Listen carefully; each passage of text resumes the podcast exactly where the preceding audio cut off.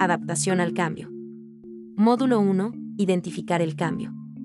El mundo está sujeto al cambio constante, pues por naturaleza propia, los seres y el ambiente deben evolucionar y adaptarse a las nuevas necesidades para seguir existiendo, es así que Charles Darwin menciona que las especies que sobreviven no son las más fuertes, ni las más rápidas, ni las más inteligentes, sino aquellas que se adaptan mejor al cambio. En este sentido, se reconoce la importancia y necesidad de formar a las personas en el desarrollo de sus habilidades, para que éstas a su vez puedan permitirles construir su desarrollo personal a la par del desarrollo global.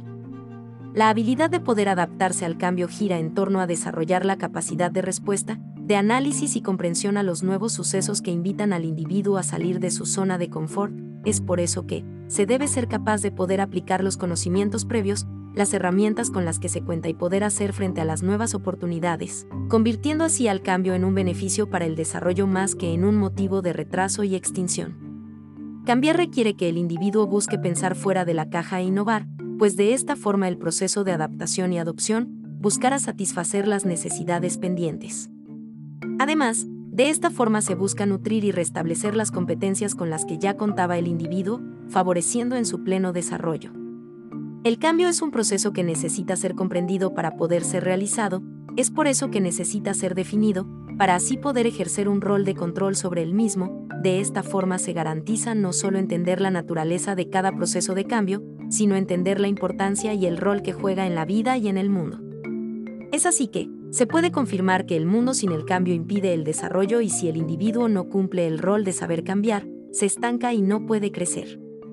Como manifiesta Prada 2013, los sistemas que fracasan son aquellos creyentes en la permanencia de la naturaleza humana y no en su crecimiento y desarrollo, esto es, aquellos estáticos, anquilosados y paquidérmicos.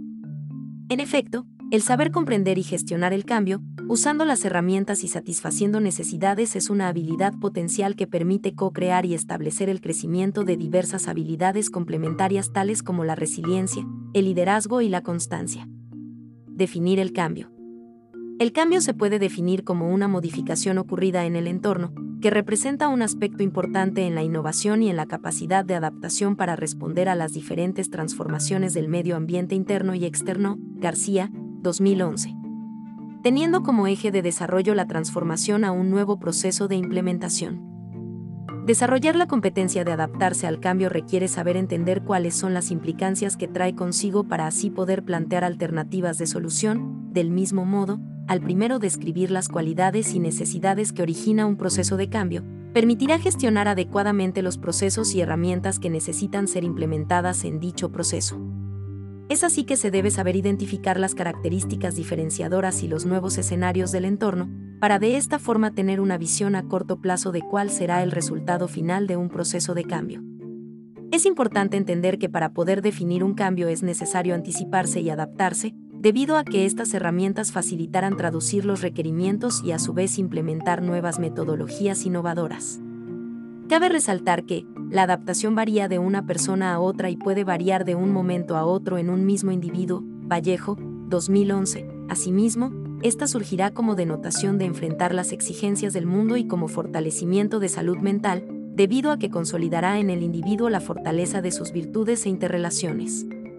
Para poder definir el suceso de cambio se puede apoyar en algunas herramientas de recolección de información, donde se identifique el origen, sus características y su impacto, para así poder correlacionar a los sujetos implicados y los procedimientos que traerá consigo. En este sentido se puede emplear algunas de las siguientes interrogantes.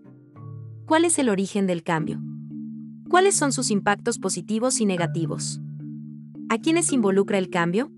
¿De qué forma se genera? ¿Qué debo hacer al respecto? El cambio es un proceso. Para poder desarrollar una habilidad de adaptación al cambio es necesario entender que el cambio no actúa solo como un suceso, sino como un proceso, debido a que involucrará un grupo de secuencias que incluirán en sí aspectos externos e internos de un entorno determinado. De esta forma todos los individuos y sistemas cercanos a ese entorno están expuestos, es decir, se construye una relación continua de intercambio en la que complementarán su funcionamiento y estarán en continuo desarrollo. El cambio como proceso requiere que el individuo sepa manejar eficazmente nuevos procedimientos, adaptándose a las necesidades y demandas que surjan en esa secuencia, además de considerar que este proceso no sigue un procedimiento estático y predeterminado, sin embargo, se pueden implementar medidas y estrategias que puedan ser permeables a cualquier variación que aparezca en el proceso de adaptación. Gestionar el cambio como un proceso permite entender y estudiar las causas y consecuencias de manera general, sin ningún desligue de alguna de sus partes, es decir, entenderla como un todo, además que bajo este enfoque establecerá las cualidades del conjunto sin separarlo de sus relaciones con otros elementos. Rivera, 2013. Duque 2014 menciona que los cambios como un proceso pueden aparecer como inductivos, de lo particular a lo general, y deductivos, de lo general a lo particular, además de que pueden ser exitosos vinculándose los siguientes principios. Holístico, actuar integralmente. Rompimiento, deshacerse de los paradigmas. Constancia, constante con los esfuerzos para mantener el impulso. No preferencia, universalidad del proceso de cambio, conocer y comprometerse. Indeterminación, el cambio puede ser dirigido, pero no totalmente dominado. Responsabilidad ante el cambio.